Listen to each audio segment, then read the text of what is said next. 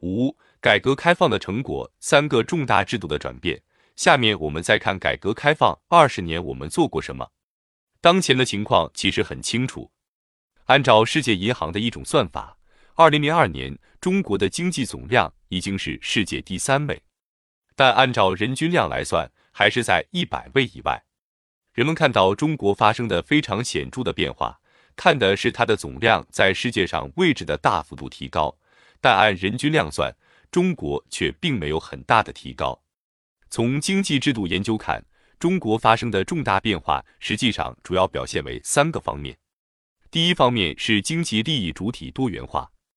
由于国家在二十世纪八十年代初经济危机之下实行了拨改贷的投资体制改革，以及利改税和分级承包的财政体制改革，国家资本逐渐分化为部门垄断资本、国有经济内部产生利益主体多元化。以及中央地方分权化的趋势。第二方面是中国的资源资本化。一九七八年，中国经济的货币化程度很低，与全国约一万亿元的工农业总产值相比，社会存款才二百二十六亿元。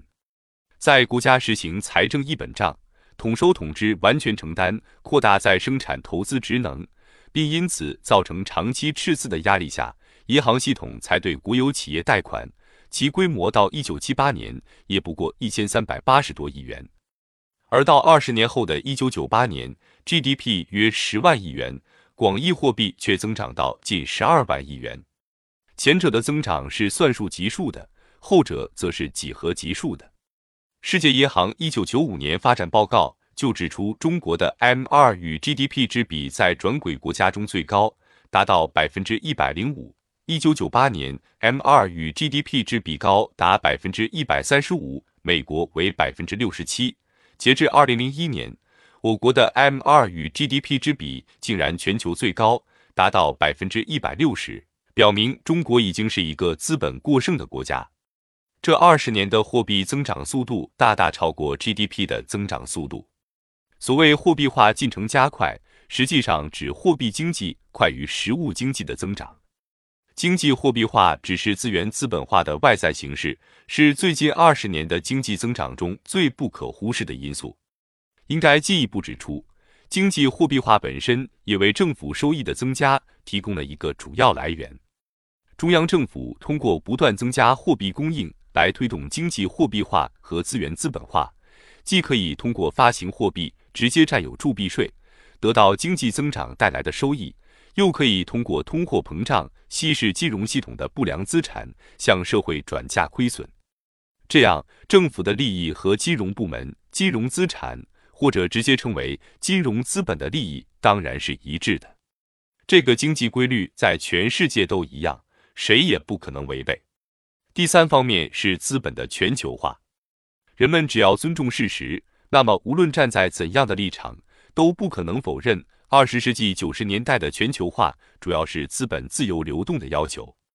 这在中国也并不因所谓的意识形态不同而例外。尤其是九十年代中期以来，外国资本大举进入中国，国内外理论界都认为中国已经出现了国外资本和国内资本的，特别是金融资本利益上的相关。这就是说，中国的资本当然会按照国际资本通行的运作规律办事。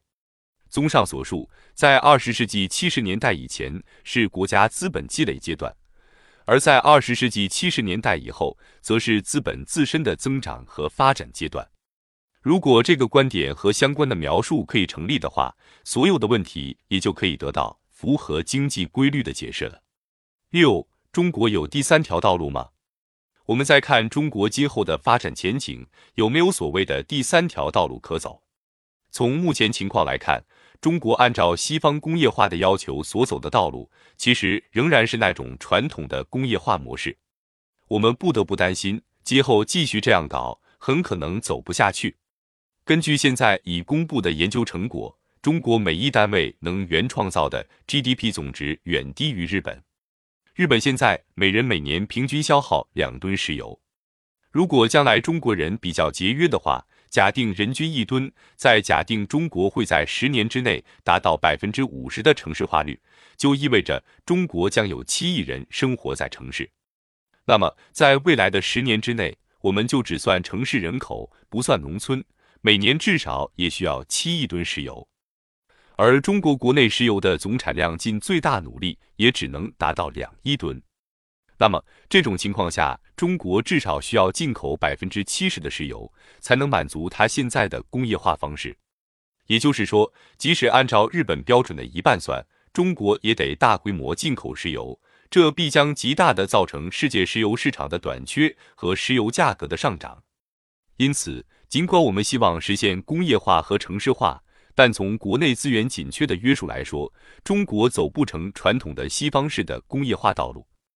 同样的道理，如果我们寄希望于中国加快城市化的话，平均每一个城市人口生活用水的消耗量是每一个农村人口生活用水消耗量的二十多倍。而中国又是一个水资源严重短缺的国家，截至二零零二年，已有一百多个严重缺水城市，三百多个缺水城市。从这两方面的资源约束看，中国面临的国内资源约束和国外竞争的不利环境。其实并没有改变。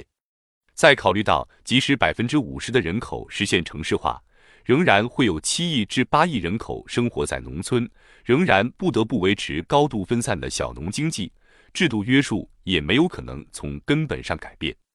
所以，中国恐怕必须选择另类道路。可目前看来，又实在没有其他选择，因为欧洲和美国提出的所谓第三条道路，仍然是西方的概念。中国人难以跟着走。